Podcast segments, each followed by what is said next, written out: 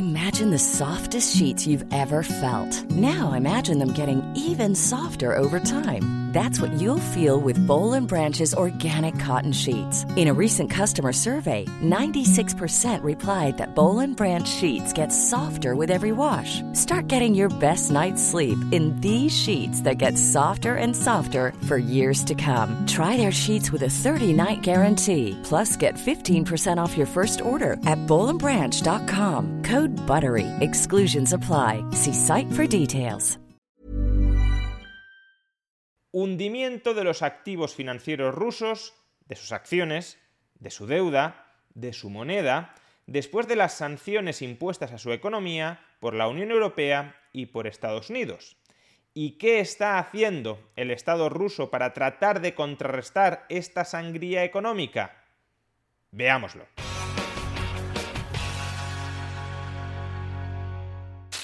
Este fin de semana, la Unión Europea y Estados Unidos impusieron muy duras sanciones a la economía rusa, sanciones que consistían en expulsar a parte de su sistema bancario de la red SWIFT y sanciones que consistían sobre todo en la congelación de gran parte de los activos exteriores de las reservas del Banco Central de Rusia. En el vídeo anterior ya explicamos que estas sanciones sí iban a tener un efecto bastante dañino sobre la economía rusa y efectivamente ese efecto dañino ya se está dejando entrever en los precios de los activos financieros rusos. Por ejemplo, la cotización en Londres del principal banco de Rusia, el Sberbank, ha caído, se ha desplomado un 74% solo en el día de hoy. Ha perdido el 74% de todo su valor en apenas unas horas y a su vez el rublo, la moneda rusa, se ha depreciado fuertemente contra el dólar. Si el viernes cerró a 83 rublos por dólar, durante la jornada de hoy ha llegado a caer hasta los 118 rublos por dólar. Como podemos ver perfectamente en el gráfico, las distintas intervenciones militares de Putin a lo largo de los últimos años han hundido, han destruido el valor del rublo. Cuando Putin llegó al poder, un dólar equivalía a alrededor de 30 rublos. Hoy, en cambio, un dólar equivale a alrededor de 100 rublos. Todo esto tiene dos efectos directos sobre la economía rusa. Por un lado, los rusos se están volviendo mucho más pobres. Si su patrimonio lo tenían aparcado en este tipo de activos financieros vinculados con la economía rusa, en rublos, en depósitos bancarios en rublos, en acciones en compañías rusas, en deuda emitida por el gobierno o por empresas rusas, todos esos activos están hundiendo de precio. Por tanto, el patrimonio de los rusos expuesto a esos activos se está también hundiendo. Y la segunda consecuencia inmediata de esta caída del precio de los activos rusos es que a la economía rusa le está costando muchísimo más financiarse. Para captar financiación, las familias, las empresas, los gobiernos han de vender este tipo de activos. Y evidentemente, cuanto más alto es el precio de esos activos, más financiación recibes al vender esos activos. En cambio, si esos activos se hunden de precio, cuando los emitas y los vendas, apenas captarás financiación y por tanto la obtención de financiación te saldrá mucho más cara. Activos fuertemente depreciados y pasivos fuertemente encarecidos es un camino directo a empobrecer, a estrangular a la economía rusa.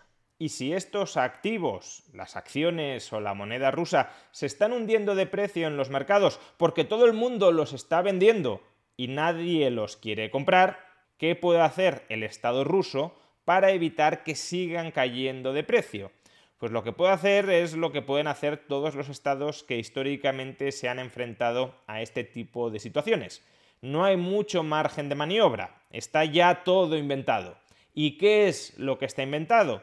Bueno, pues si se está hundiendo el precio de la moneda o si se está hundiendo el precio de las acciones porque todos quieren vender y nadie quiere comprar, solo hay tres fórmulas para tratar de reflotar esos precios.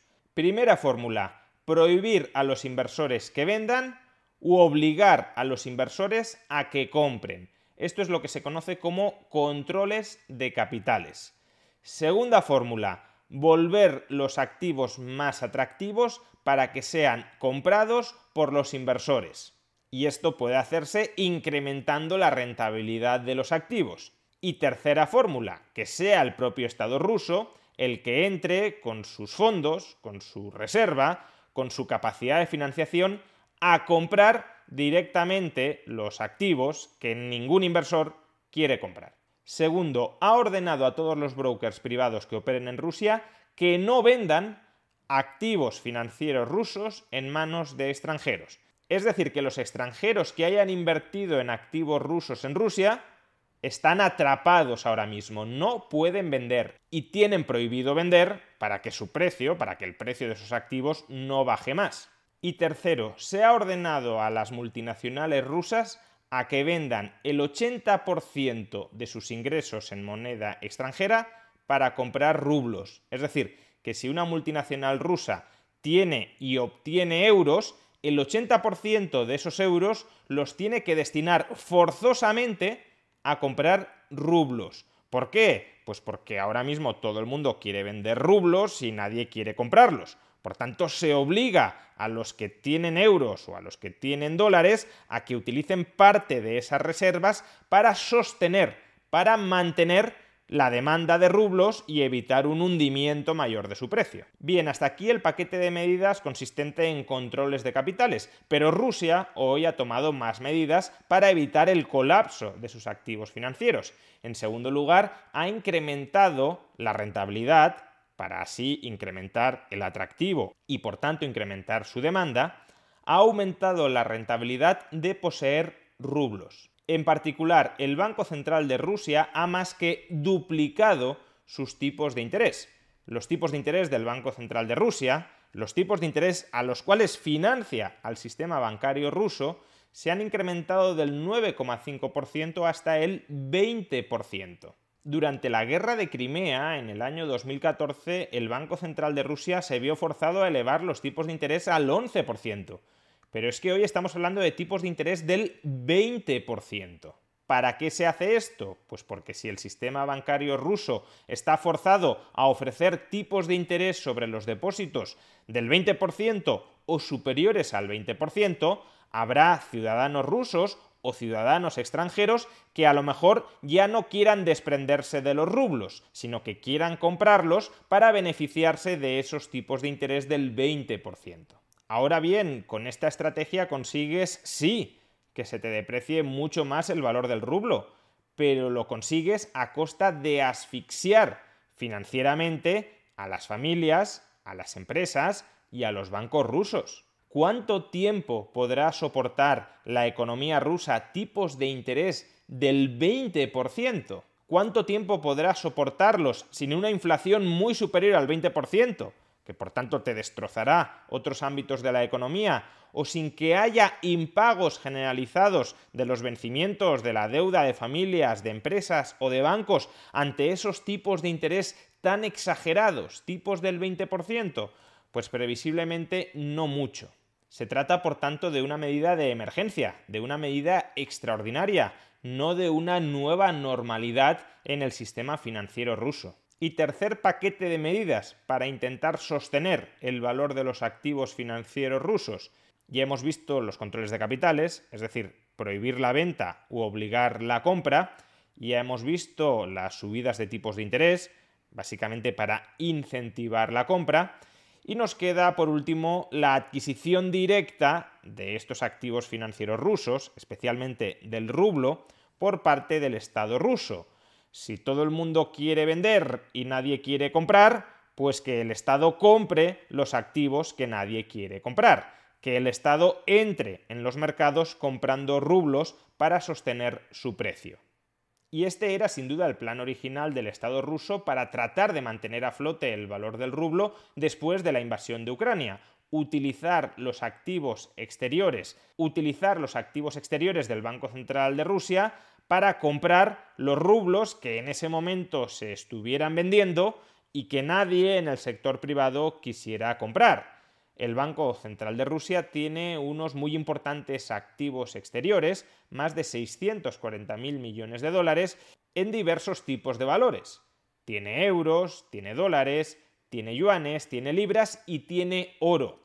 Y el Estado ruso quería emplear esto, los euros, los dólares, los yuanes, las libras, el oro, para ir a los mercados financieros y comprar los rublos que nadie en ese momento quisiera comprar, tratando así de estabilizar su valor. ¿Cuál ha sido el problema en los planes del Estado ruso? Pues que, como ya explicamos, este fin de semana las autoridades europeas y Estados Unidos han congelado los activos exteriores que el Banco Central de Rusia tiene en suelo europeo o en suelo estadounidense, porque los euros o los dólares no están dentro de Rusia, sino que están en entidades financieras europeas y estadounidenses. Esos activos han sido congelados, son activos, por tanto, sobre los que el Banco Central de Rusia ya no tiene disposición y, por tanto, son activos que no puede emplear para recomprar en este momento los rublos. Lo que sí puede seguir empleando son los yuanes o el oro. Ahora bien, lo puede seguir empleando con limitaciones. ¿Por qué? Porque Rusia también ha sido expulsada del sistema SWIFT. Por tanto, no puede utilizar el sistema bancario global como carretera para canalizar la venta de oro y la compra de rublos. Esencialmente lo que puede llegar a hacer y lo que estará haciendo a buen seguro el Banco Central de Rusia ahora mismo es contactar con bancos centrales extranjeros para que sean estos bancos centrales extranjeros los que compren rublos a cambio de que más adelante el Banco Central de Rusia les entregue el oro físico. Es decir, estará vendiendo en acuerdos bilaterales parte de sus reservas de oro a otros bancos centrales extranjeros para que estos estén entrando ahora en los mercados a comprar rublos y a evitar que su precio caiga más han tenido éxito todas estas intervenciones del Estado ruso para tratar de frenar la caída del precio de sus activos, de sus acciones y de su moneda? En el caso de las acciones en Rusia no lo sabemos, porque la bolsa está cerrada. En el caso de la moneda sí han tenido un éxito parcial. El rublo llegó a caer hasta una equivalencia de 118 rublos un dólar y después de todas estas intervenciones se ha llegado a acercar a los 90 rublos por dólar. Sin embargo, tengamos presente que todas estas intervenciones, como ya decíamos, son intervenciones extraordinarias y muy caras.